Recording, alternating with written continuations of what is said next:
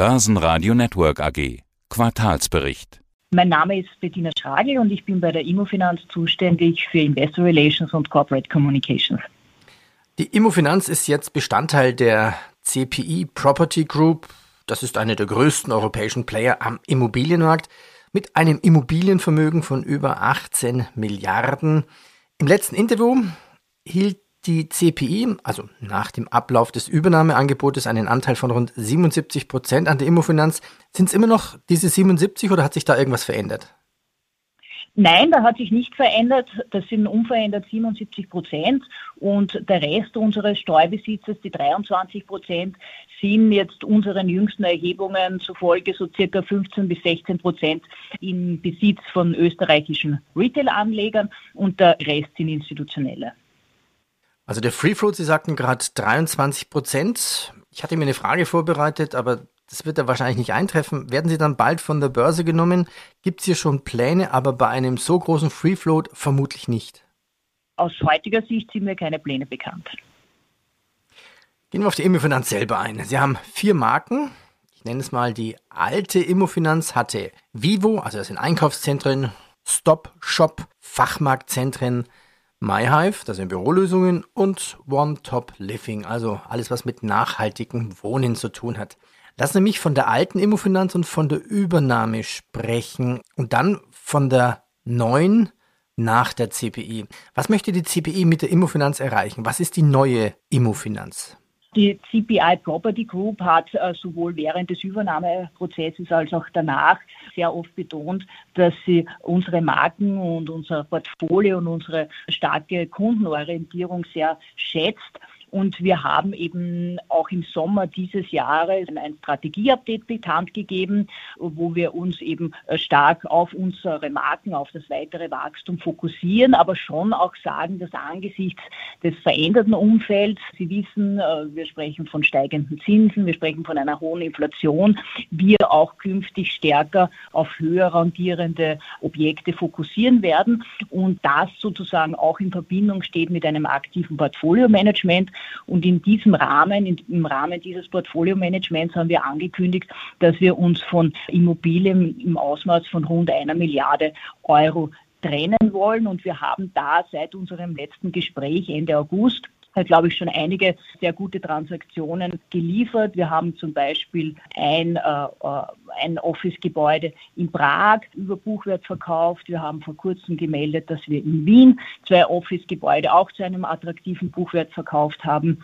Und wir haben gleichzeitig auch per Ende September ein Retail-Paket, ein Paket mit insgesamt 53 Immobilien, Retail-Immobilien von der CPI übernommen. Da haben wir bereits den Ankauf von 36 30 Immobilien in Polen und Tschechien geklost und können damit unsere Stop-Shop Retail-Marke weiter stärken. Also wir haben da eigentlich bereits in Europa die führende Marktposition, können sie aber jetzt nochmal stärken und mit dem Ankauf der restlichen Immobilien, also dem Closing der restlichen Immobilien, wird unser Retail-Portfolio dann schon fast 170 Immobilien umfassen mit einer vermietbaren Fläche von 1,3 Millionen Quadratmeter. Und das Schönste, das Erfreulichste daran, dass diese Retail-Immobilien eigentlich so gut wie voll vermietet sind, weil wir haben hier einen Vermietungs Grad von 98,4, 98,5 Prozent. Und da spricht man eigentlich in der Branche von einer Vollvermietung, weil die Differenz ist eigentlich nur ein, ein technischer Leerstand, wenn da mal wo Mieter wechseln. Ihre Kollegin, CEO-Kollegin Radka Döring lässt via Pressemitteilung mitteilen, wir kommen bei der Optimierung unseres Portfolios wie auch unser Konstrukt gut voran. Von diesen 1 Milliarden, da hatten wir uns ja auch wirklich schon am 26. August unterhalten darüber. Wie viel ist da noch dann zu verkaufen? Naja, wir haben mit den vorhin angesprochenen Verkäufen haben wir schon circa 160 Millionen Euro umgesetzt und das eigentlich in zwei bis drei Monaten. Und wir sind natürlich, wie wir gesagt haben, äh, wir arbeiten an weiteren Transaktionen. Da kann ich Ihnen jetzt vom Zeitraum noch nicht genaue Schritte nennen, aber ich gehe schon davon aus, dass wir hier regelmäßig Erfolgsmeldungen liefern können. Gibt es was Neues in Sachen höheren Kosten. Wie gehen Sie als Immobilienkonzern damit um? Es drückt ja von vielen Seiten. Nicht nur Energie, sondern höhere Kosten für Material und dann natürlich auch höhere Zinsen. Naja, natürlich ist, ist das Umfeld von höheren Kosten geprägt. Äh, wenn man sich jetzt einmal anschaut, unsere äh, Development Pipeline, so ist diese sehr überschaubar. Wir haben hier noch offene Baukosten von etwas über 70 Millionen Euro und die haben wir zu einem sehr guten Teil, also zum, zum wesentlichen Teil bereits äh, äh fixiert, also wo wir nicht von weiteren Steigerungen betroffen werden. Was Finanzierungskosten anbelangt, so ist natürlich das Umfeld von äh, steigenden Zinsen gekennzeichnet. Wir werden uns in diesem Umfeld primär auf besicherte Bankfinanzierungen konzentrieren und hier profitieren wir auch von einer sehr guten langjährigen Partnerschaft mit unseren Banken. Natürlich, wie man auch bei unseren Quartalszahlen sieht, sehen wir hier einen leicht steigenden Trend. Also unser durchschnittlicher Finanzierungszinssatz hat sich jetzt von 1,9 Prozent bei Jahresende auf 2,1 Prozent erhöht. Aber sozusagen, das ist überschaubar und mit diesem Trend ist wohl die gesamte Branche betroffen. Und was sonst die Overhead-Kosten anbelangt, so haben wir hier heuer in diesen ersten drei Quartalen zwar einen Anstieg gesehen. Dieser Anstieg ist aber eigentlich primär mit einmaligen Effekten zu erklären. Zum einen höhere Beratungskosten infolge der Übernahmeangebote, Digitalisierungsprojekte. Also das sind primär Einmaleffekte. Schauen wir uns noch Zahlen an. Die Mieterlöse blieben in den ersten neun Monaten stabil. 217 Millionen Euro. Das Konzernergebnis lag bei fast 250 Millionen Euro. Das ist ein Minus von 16 Prozent als vor einem Jahr. Die Zahl ist gerundet. Ja, was hat denn jetzt das Übernommenwerden durch die CPI Property Group für Mehrkosten erzeugt? Und zweitens, Immobilienprojekte kaufen, verkaufen, halten. Wie erklärt sich das Minus? Nein, also ich, ich würde gern auf die Mieterlöse, weil Sie die Mieterlöse zitiert haben, hier gleich noch einmal einsteigen. Sie sind zwar im Quartalsvergleich, also im Vergleich der ersten drei Quartale flach, aber wir hatten hier im letzten Jahr einen positiven Einmaleffekt von 6,7 Millionen Euro. Diese Zahlung haben wir im letzten Jahr erhalten, weil ein Mieter seine Fläche, ein Großmieter seine Fläche pandemiebedingt reduziert hat. Und wenn wir diesen Effekt bereinigen, dann haben wir bei unseren Mieterlösen ein Plus von über drei Prozent.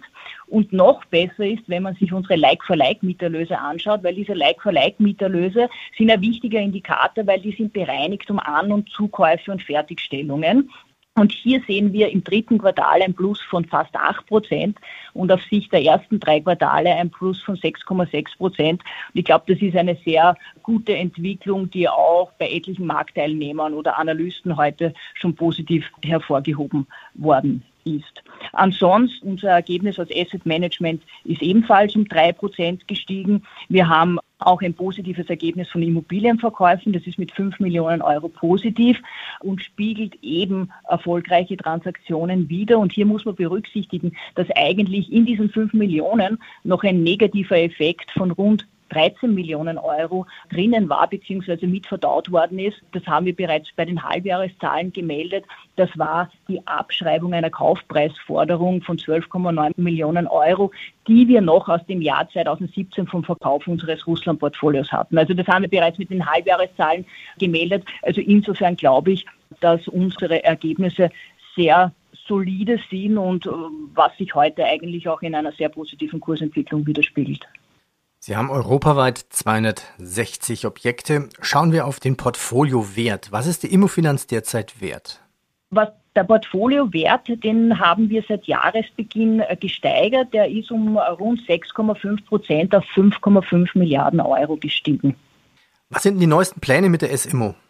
Ja, hier haben wir zu Beginn dieser Woche bekannt gegeben, dass wir in Verhandlungen mit unserem Mehrheitsaktionär, der CPI Property Group, treten werden und im Zuge dieser Verhandlungen unseren Anteil, unseren direkt gehaltenen Anteil an der SIMO von derzeit 26,5 auf knapp über 50 Prozent aufstocken wollen. Was ist der Hintergrund? Der Hintergrund ist eigentlich, dass wir seit dem Jahr 2018, seit wir bei der ESIMO eingestiegen sind, konsequent sagen, dass diese beiden Unternehmen sehr gut zusammenpassen würden hinsichtlich Geografie, hinsichtlich Geschäftsmodell, hinsichtlich Ausrichtung und dass natürlich eine Kombination beider Unternehmen zu einer stärkeren Marktposition führen würde und auch zur Realisierung von Synergien. Und wie gesagt, Ziel wäre jetzt bis Jahresende unseren Anteil auf 50 Prozent plus eins aufzustocken. Damit könnten wir die SIMO voll konsolidieren äh, was natürlich auch Synergieeffekte zur Folge hätte, sei es im steuerlichen Bereich, aber auch in anderen Effekten. Börsenradio Network AG, das Börsenradio für Broker. Hat Ihnen dieser Podcast der Wiener Börse gefallen? Dann lassen Sie es uns doch wissen und bewerten Sie unseren Podcast mit vollen fünf Sternen. Vielen Dank und bis zum nächsten Podcast. Alles rund um Börse.